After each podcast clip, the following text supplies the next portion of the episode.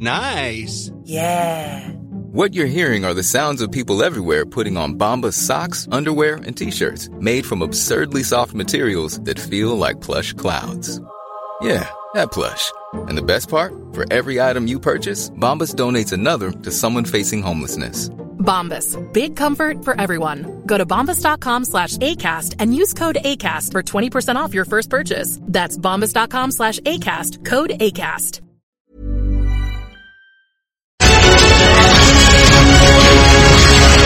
Ya estamos de regreso aquí en el dedo en la llaga y vimos un video circular hoy en las redes de una respuesta muy enérgica, muy real que le hace usted al subsecretario Hugo López Gatel sobre el tema del coronavirus y quisiera ampliar más de eso. Sí, Adriana, con mucho gusto. Quiero saludar a todas las personas que hacen favor de acompañarnos, a ti por este espacio y efectivamente se dio un encuentro con el subsecretario y la Junta de Coordinación Política, donde bueno, estamos representados todos los grupos parlamentarios en el Senado.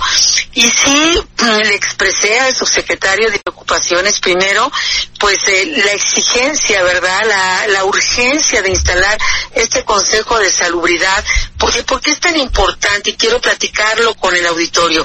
En este consejo está diseñado justamente para casos de emergencia como el que estamos viviendo, no solamente en México, en el mundo entero.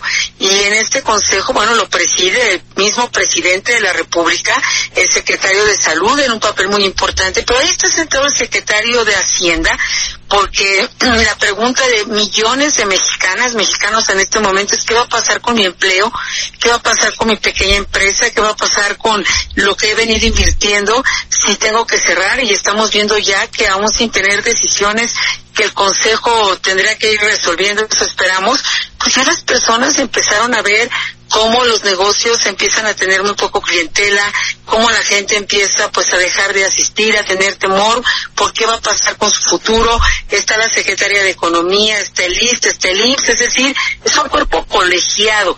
Entonces, la primera exigencia es que se cumpla, que se cumpla con la ley, Adriana, que se cumpla con la es. Constitución.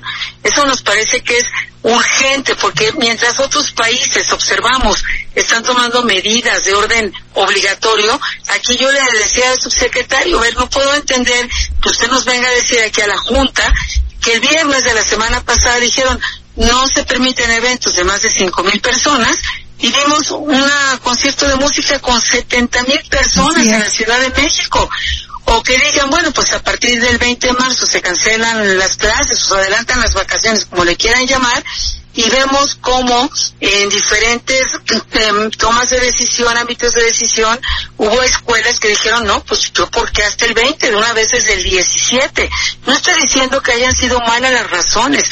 Lo que estoy tratando de decir es que si no hay un orden, una estrategia integral, lo que ya está sucediendo, Adriana, es que cada quien empezamos a tomar nuestras decisiones de acuerdo, pues, a la posibilidad, al miedo que tenemos. Eh, los mismos senadoras, senadores le preguntábamos qué vamos a hacer en el Senado.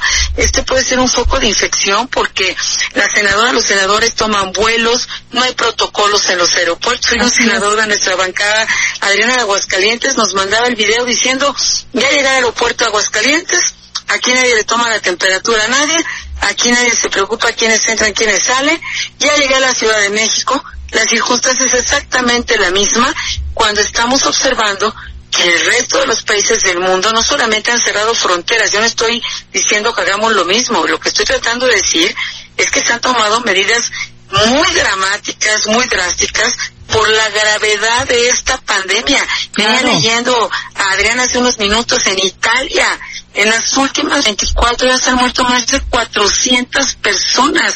Y le decíamos, yo le decía al subsecretario hace un mes, estábamos como España con las mismas cifras. Hace un mes España tenía las cifras de México.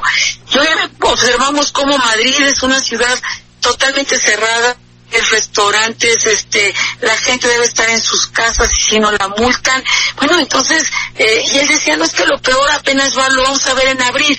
Y, y, y una... ¿Y qué se está decir, haciendo para prevenir lo peor? Exactamente, y entonces le decíamos, pero si ya sabemos que va a venir lo peor, si ya sabemos que va a llegar, ¿por qué no evitar ser un foco de unos focos de, contagio, verdad? Que, y, seguir dispersando. Entonces él decía, a ver, eh, pues a quienes les dé coronavirus, unos que son asintomáticos, es decir, ni cuenta se van a dar que lo tienen, van a quedar inmunes, pues sí, pero resulta, Adriana, que de aquí que quedas inmune y se te pasa la enfermedad, tú sigues contagiando y contagiando y contagiando, y también él reconoció que vamos a tener evidentemente casos muy graves.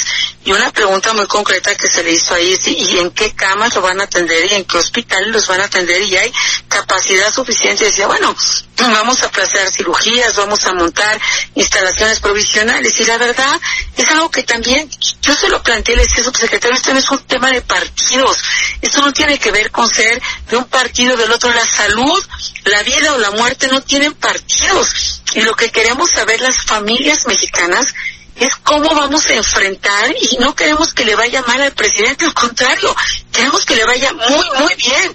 Pero para que eso suceda, necesitamos saber qué nos toca hacer a cada quien, cómo vamos a participar, qué les respondemos a los trabajadores que ahorita nos están escuchando terriblemente angustiadas, a las jefas de familia, que los niños ya están en las casas y después de haber quitado las estancias infantiles, muchas no tienen dónde dejar el cuidado de los niños. Es decir, ¿cómo nos ayudamos, Adriana, como comunidad, como sociedad, sabiendo, como él nos lo dijo, que lo peor apenas va a empezar y lo peor todavía apenas está por venir. Y, esa es la pregunta, senadora, porque pareciera que los otros países tienen otros datos porque en Italia, como usted lo menciona, en España, yo estaba escuchando una entrevista que una, un jugador de fútbol dice, cuídense, porque así estábamos aquí en España y lo tomamos no con esa seriedad que era y ahora muchísima gente se enfermó. Entonces, pareciera que cerrar las fronteras en otros países es exagerado. ¿Qué les dijo el subsecretario Hugo López Gatel? ¿Él tiene otros datos? Bueno, lo que él nos dijo ahí es que esto era una curva y que entonces todavía tendríamos que llegar a un punto mucho más alto de contagio y que en ese momento declararían la fase 2. Insistimos muchísimo, ¿por qué no desde ahorita tomar precauciones? Y él decía, es que no, se van desgastando las medidas. La verdad es que fue una larga reunión, Adriana, te puedo decir, hubo mucha preocupación, hubo propuestas, se le pidió honor solamente por parte de nosotros del PAN, por otros grupos parlamentarios instalar urgentemente este consejo eh, porque ya no se trata de resolver de tú a tú o de manera caprichosa yo eh, y le decíamos este subsecretario si sabemos que va a venir una situación realmente de emergencia nacional tomemos provisiones es decir ya el mundo nos está enseñando hacia dónde vamos es decir hacia dónde estamos caminando y, y si ya estamos viendo que va a ser casi inevitable o inevitable, ¿por qué no hacerlo desde ahora? Entonces, pues él se llevó el compromiso de revisar la instalación de este consejo, que la verdad seguimos pensando, y lo digo en plural, que, que vamos demasiado tarde, y incluso nos dijo, bueno, pues si ustedes deciden dejar de sesionar, yo lo respeto, pero háganlo hasta abril porque es cuando va a estar el peor momento. Entonces le decíamos, bueno, no podemos entender que nos digan que hay que estar a más de un metro de distancia, que no se pueden compartir ciertos espacios y aquí nosotros estamos, y reitero, no es porque no queramos trabajar, ¿eh? Claro. Estamos pidiendo un periodo extraordinario y nos quedamos en mayo, en junio, en julio, en agosto. Tenemos muchos asuntos que resolver. Estamos proponiendo un paquete económico que ayude a las pequeñas empresas, a las medianas, a los trabajadores, a las madres de familia, a los jefes de familia, al campo. Porque Adriana, estamos viendo un tipo de cambio sin precedente una paridad peso dólar, estamos observando cómo pues los negocios no están vendiendo y no solamente eso, van a vender mucho menos y es que evidentemente esto se agudiza esta pandemia, entonces requerimos de unidad, de estrategia, de una gran responsabilidad, pero sobre todo de restaurar la confianza. Fíjese, Se tiene que tener confianza, Adriana. Estoy ahorita leyendo las medidas que va este, a generar el gobierno de Salvador y ahí el, el presidente Nayib Bukele eh, planteó que se va a suspender el pago de cuota de energía eléctrica por tres meses, que se suspende el pago de cuota de agua, por tres meses, que se congela el cobro de créditos hipotecarios personales, tarjetas de crédito, que se suspende el pago de teléfono, Pues porque efectivamente ellos se están preparando para la crisis que les viene. Así es, Adriana, y si tú ves en Inglaterra suspendieron el pago de hipotecas por tres meses. Si cada país, Estados Unidos, hoy en la mañana dio un anuncio de apoyos sin precedente, incluso decía la gente del presidente Trump, estamos con mucha prisa de hacer llegar apoyos, cheques a todos los ciudadanos, porque sabemos que se están quedando sin empleo, que los restaurantes que están cerrando están sufriendo mucho, que la gente no tiene dinero para consumir, no tiene dinero para gastar. Entonces, la verdad, Adriana, es que frente a esta situación, hay una gran angustia, y se lo decía yo ayer al subsecretario, y hay una gran desesperación. Es decir, y cuando lo que vemos es, hubo peticiones ahí, Adriana, de dos senadores de Oaxaca pidiendo al subsecretario que por favor convenciera al presidente de no ir a Oaxaca porque pues ellos no pueden controlar la afluencia de gente, los contagios. Entonces es escuchar la realidad, yo entiendo que es una situación compleja, sé que no son estrategias eh, de ninguna manera fáciles, pero aquí estamos para construir. Lo que no podemos seguir es en la incertidumbre, en la inseguridad, es eh, enfrentando una situación donde todos nos preguntamos por qué no se toman medidas mientras vemos morir desafortunadamente a cientos de miles de personas deseando que eso no nos llegue, pero la verdad, Adriana, es que si ya se advierte que lo peor está por venir, lo que exigimos entonces es actuar en consecuencia. Y reitero nuestra disposición a construir. Y senadora, por último, mientras esto pasaba y se hablaba de, de pues parar las todos los trabajos en el Senado precisamente para salvaguardar la vida, pues muchos senadores están en una edad vulnerable, eh, claro. pero aquí el punto también mientras eso estaba pasando o pasó y iba a pasar, se aprobó la reelección de diputados y senadores. ¿Qué opina usted de eso? Tuvimos una reunión en la Junta de Coordinación. Decía uno de los senadores ahí presentes, eh, pues que hubiera deseado que la reunión se hubiera dado para justamente una agenda relacionada con esta emergencia en materia de salud, de economía, de sobrevivencia de muchísimas familias en nuestro país y no para un asunto meramente de orden político electoral. Entonces, son momentos que nos convocan de verdad a una gran responsabilidad, a una unidad, pero una unidad en torno a una estrategia eh, seria, responsable, transparente, que dé certeza, confianza.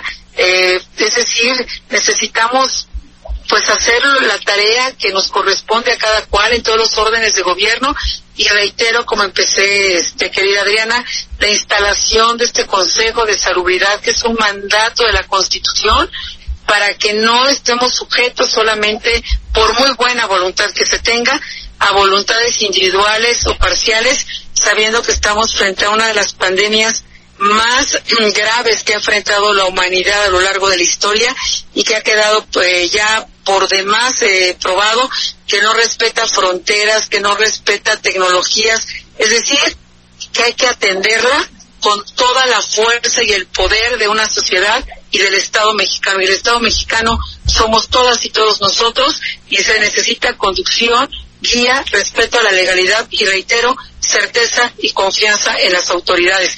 Reiteramos y ponemos sobre la mesa nuestra voluntad de construir, pero también reiteramos nuestra exigencia de que se cumpla la ley y de que se haga aquello que me está necesitando en esta dimensión que estamos viviendo esta pandemia, pues millones de ciudadanas, ciudadanos niñas, niños, todos nosotros y familias en nuestro tan querido México, Adriana. Muchísimas gracias, senadora Josefina Vázquez Mota, por habernos tomado la llamada para el dedo en la llaga.